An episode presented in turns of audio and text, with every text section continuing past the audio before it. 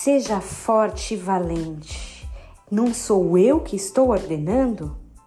Com certeza você lembrou daquela frase célebre, né, de Josué, você imaginou todo o contexto. Seja forte e corajoso. Até quem não conhece muito a Bíblia admira, gosta desse versículo, afinal ele é tão empoderador, né? Seja forte, corajoso. Só tem um problema. Esse texto que eu li aqui não é bem naquele contexto de Josué. Quem está dizendo isso é Amon um dos filhos de Davi. Esse menino estava revoltado com o irmão. E aqui, cá entre nós, revoltado com toda razão. Esse irmão acabou violentando a irmã dele. Imagina, não era irmã de parte de mãe, mas era irmã de parte de pai. Ele foi lá e violentou essa menina.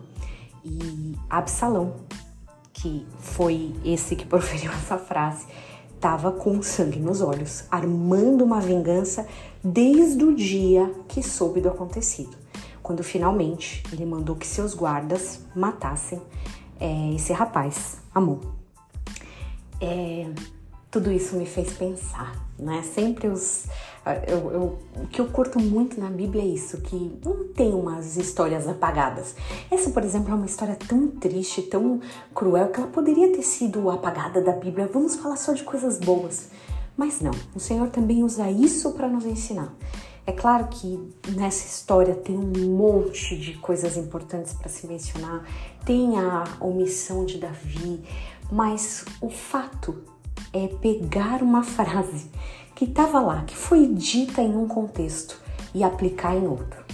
Você já pensou quantas pessoas têm feito isso e até a gente? Como a gente tem pego pequenos extratos da Bíblia e aplicado porque a gente quer? Tenho muito temor do coração para que isso não aconteça nesse podcast. Sempre falo, Senhor, me, me direciona para que eu não fale nenhuma heresia. Eu não quero pegar textos espalhados da Bíblia e aplicar a meu bel prazer ou só para fazer alguém se sentir melhor. Não.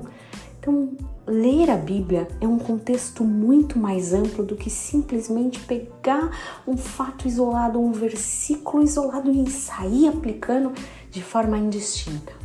Veja o que aconteceu com esse rapaz. Absalão teve um fim terrível. E infelizmente ele deixou a amargura penetrar no coração e por tantas coisas que eu comentei dessa história, o fim dele foi trágico. Mas eu declaro que o nosso fim será o fim da caminhada em Jesus, sempre observando tudo, sempre com discernimento. Uma coisa pode até parecer de Jesus, sabe? Maquiada, mas se não for, isso não nos enganará. Você tem um dia muito abençoado em nome de Jesus.